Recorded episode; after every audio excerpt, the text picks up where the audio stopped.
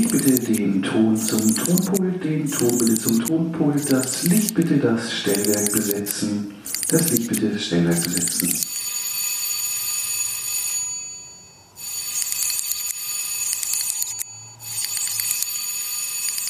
Das war das dritte Klingelzeichen. Ich bitte Katharina Bach zur Bühne. Mit freundlichen Ersuchen, Katharina Bach bitte.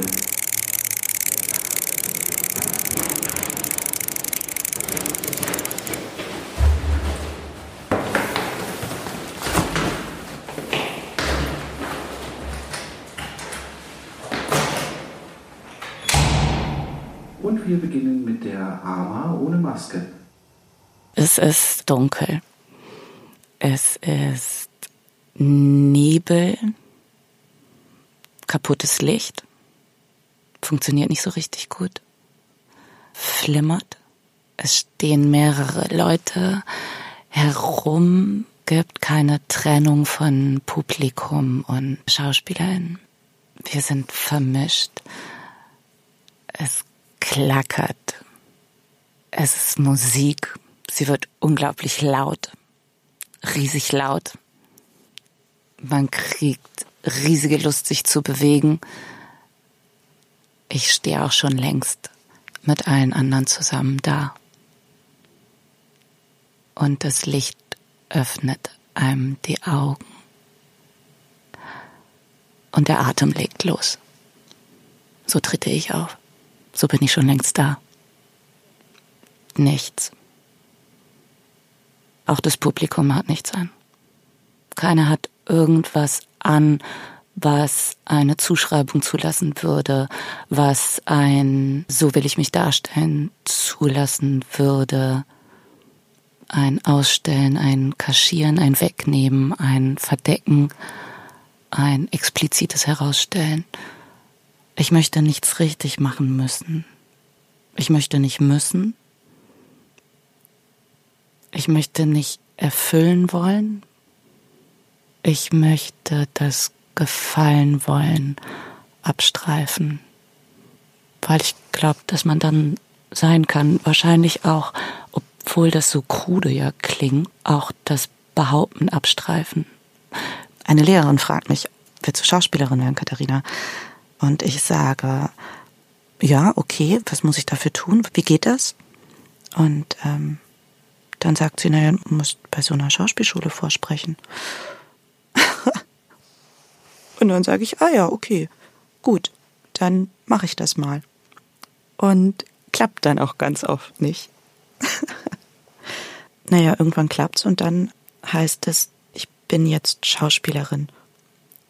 Ich merke, dass da in mir eine Energie losgeht, die richtig ist gehe eigentlich studieren, Geisteswissenschaften studiere ich und merke, dass ich das überhaupt gar nicht kann, äh, weil da muss man ja so wissenschaftliche Texte schreiben und so und das ähm, da gibt es ja einen Sprachduktus, den man zu erfüllen hat und den erfülle ich leider nicht, weil ich so sprunghaft schreibe, wie ich denke und das ist in einer Wissenschaft nicht so gern gesehen. Ich spiele an so Off-Theatern und da merke ich, dass das Sprunghafte und die Brüche und die Widersprüche, dass die da sein dürfen. Deswegen gehe ich immer wieder vorsprechen und dann klappt das auch einmal. Ich habe gehört, dass man sich an viele Träume erinnern kann, wenn man schlecht schläft, weil man dann immer wieder aufwacht. Also ich glaube, ich wache sehr viel auf. Ich träume sehr viel. Ich träume ganz oft, dass ich nicht ankomme. Also, dass ich immer zu spät bin. Ich muss äh, unbedingt irgendwo hin und ich muss ganz viele Dinge einpacken. Und äh, dann muss ich aber auch noch tierisch auf Klo.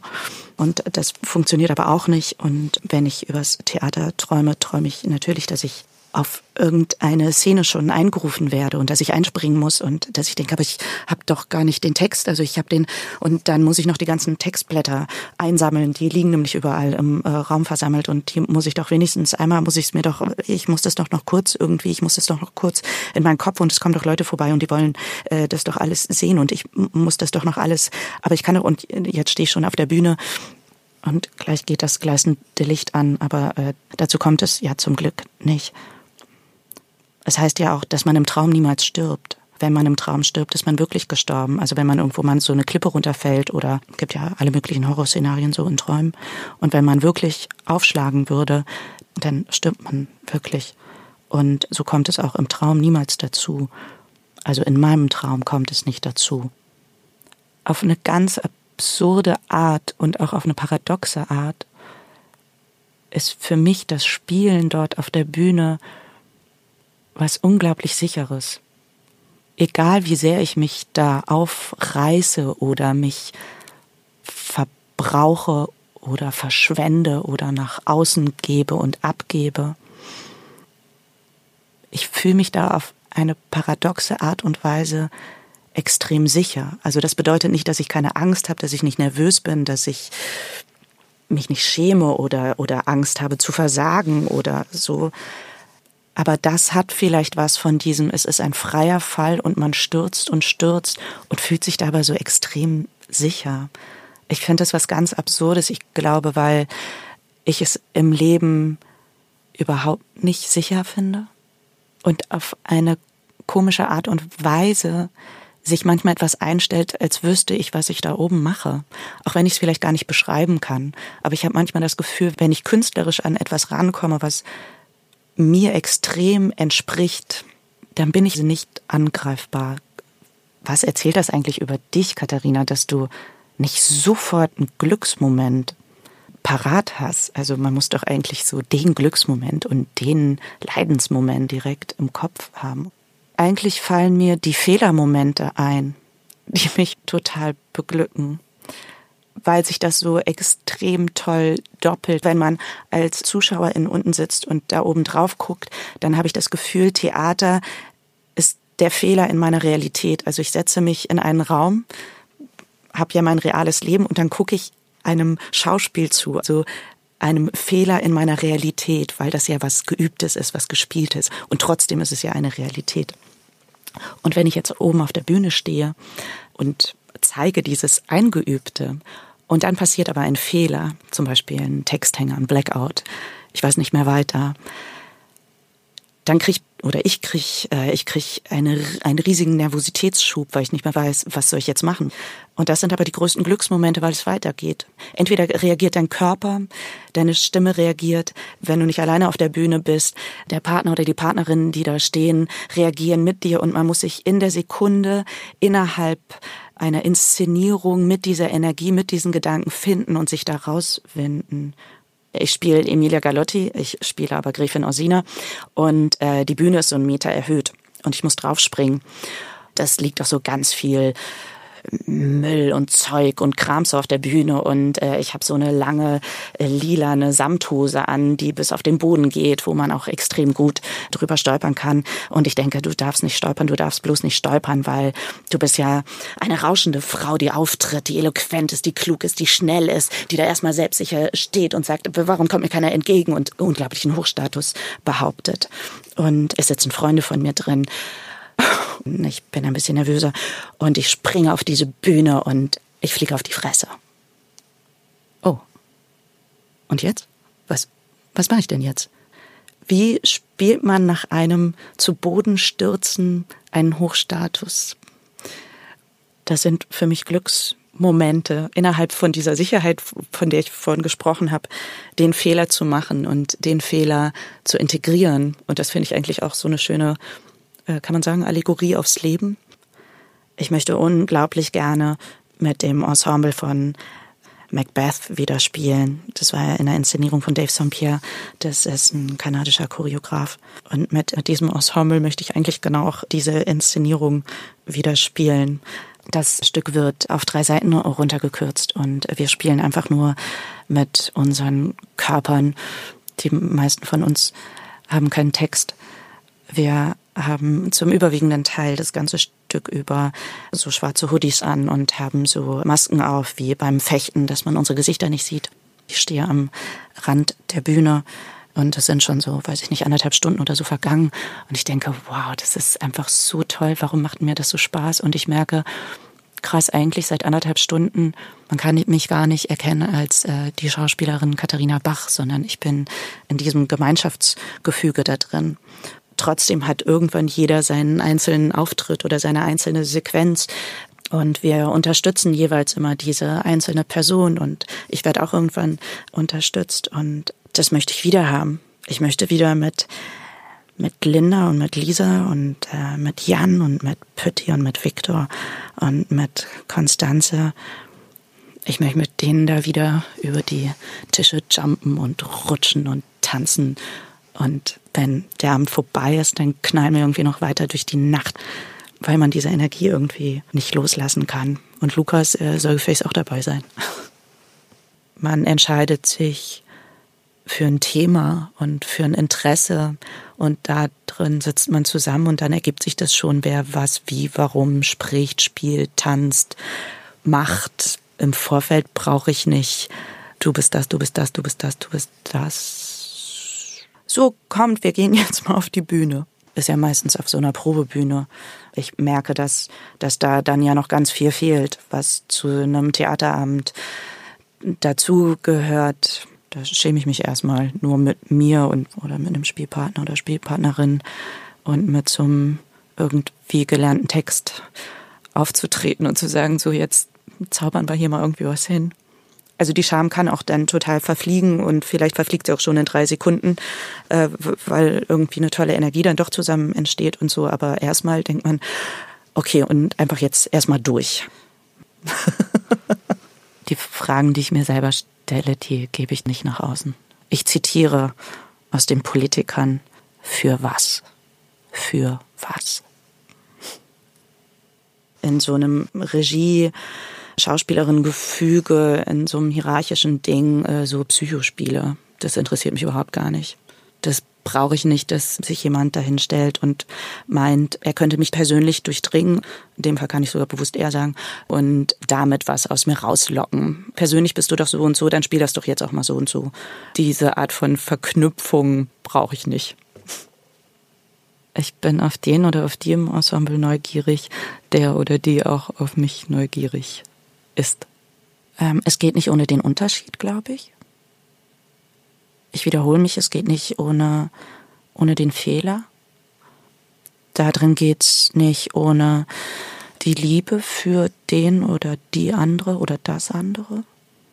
Es geht nicht ohne die Sehnsucht danach, das Schöne im anderen und der anderen zu finden, sehen zu können, sehen zu wollen es geht nicht ohne Neugier. Es geht, glaube ich, auch nicht ohne Selbstachtung. Und es geht nicht ohne Energie, ohne eine gemeinsame Energie. Letzte Szene. Es ist ein Solo. Ich stehe in der Mitte der Bühne. Das Licht zentriert sich langsam immer mehr auf mein Gesicht, während der Raum um mich herum sich in Dunkelheit auflöst. Ich tue nichts.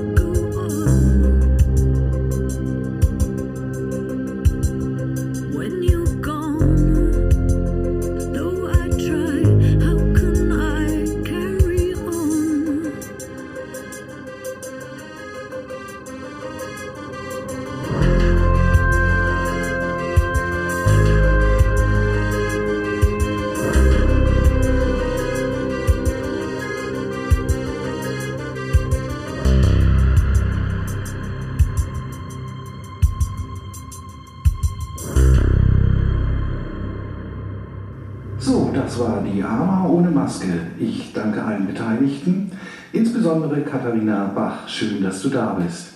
Die Bühne ist frei.